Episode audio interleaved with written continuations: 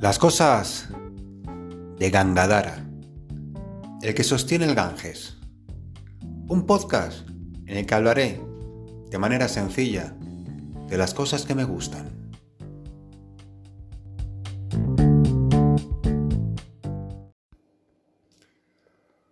Hola de nuevo, bienvenidas, bienvenidos a este nuevo capítulo de las cosas de Gangadara. Como ya hemos dicho en otros podcasts, comprender nuestra vida es comprender nuestra mente y que nuestra vida, en cierta manera, depende del buen uso que hacemos de nuestra mente. Y que es la mente la que genera el mundo que cada uno de nosotros percibe y que lo hace, que lo hace utilizando los materiales de los que dispone. Si siente envidia, ambición o cólera, pues va a generar un mundo dominado por la envidia, la ambición y la cólera. Si siente alegría, compasión y amor, pues va a crear un mundo lleno de alegría, de compasión y de amor. Una mente pura va a generar un mundo puro, una mente impura tiende a generar un mundo impuro. Una mente que vive en la carencia y en la necesidad va a buscar fuera lo que no es capaz de crear por sí misma. Una mente que vive en la abundancia no necesita mendigar amor, pues es capaz de crear y de expresar ese amor por sí misma. Porque lo tiene, lo puede dar. No se puede dar lo que no se tiene. Si yo te quiero dejar un libro, tengo que tener ese libro antes. No te puedo dejar un libro que no tengo, por mucho que quiera. La vida es un reflejo de nosotros mismos, es el espejo en el que observarnos, es nuestro campo de experiencia. Y la herramienta fundamental para darnos cuenta de todo esto, para poder observar y comprender a esta generadora de mundos llamada mente, es la conciencia. La conciencia es la sustancia fundamental de nuestra vida. De hecho, decimos que algo existe cuando somos conscientes de ello, porque si no somos conscientes, es como si no existiera. Es decir, que todo lo que percibimos, todo lo que existe, es gracias a la conciencia. Por tanto, la conciencia, metafóricamente hablando, es la luz que nos permite darnos cuenta de la realidad. Si la luz de la conciencia no está, ninguna realidad puede ser percibida.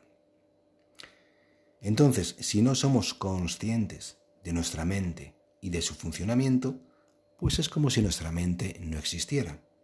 Y a esto se le llama vivir fuera de sí mismo, fuera de la propia mente, ignorando su existencia. En este punto dejamos de ser los creadores de nuestra realidad.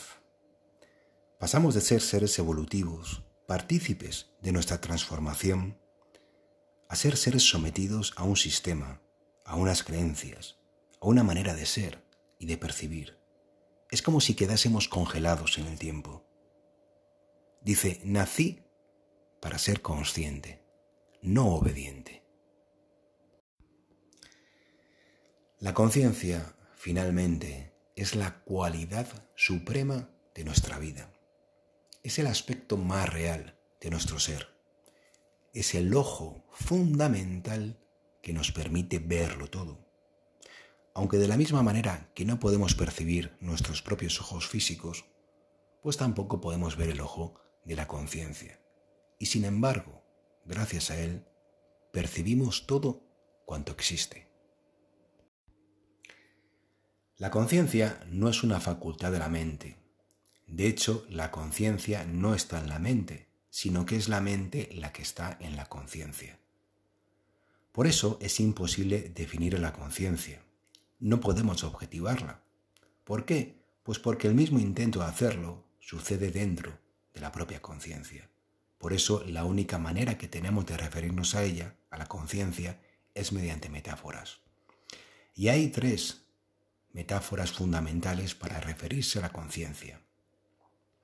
La primera es que se dice que es luminosa porque gracias a ella todo puede ser percibido.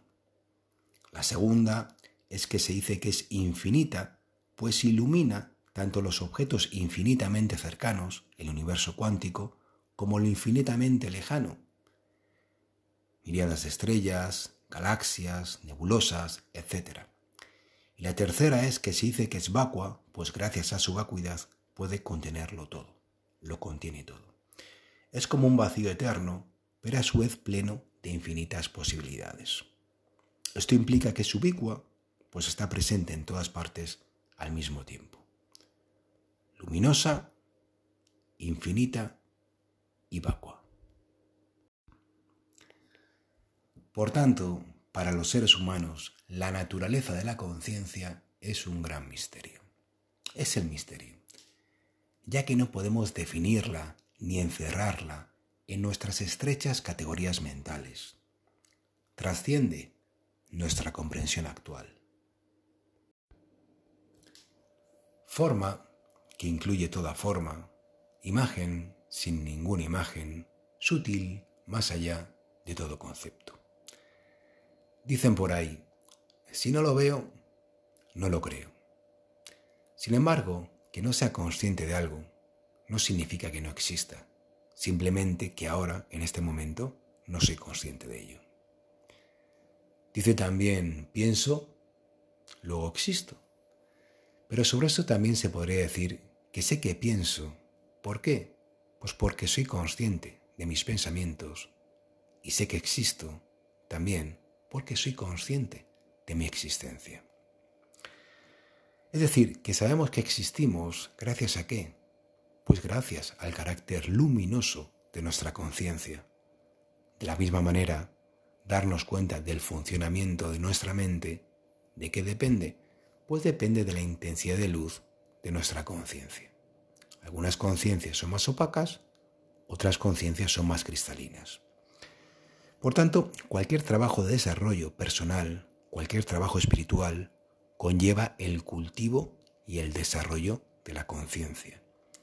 Tener una conciencia más cristalina nos va a ayudar a poner más luz, más claridad, más entendimiento y más comprensión en cada aspecto de nuestra vida. No hay mejor maestro que la conciencia. Que la conciencia ilumine nuestra existencia.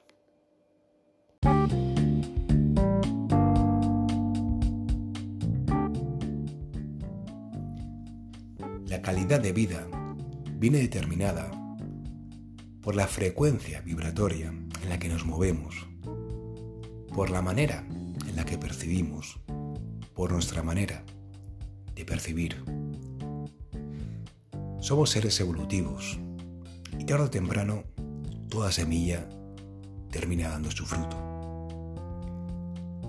Se dice que la vida no se mide por años, sino por lecciones aprendidas. Somos seres en el tiempo. El ser es el tiempo. Y hasta aquí el capítulo de hoy. Un fuerte abrazo, divina familia, Hariom Dat.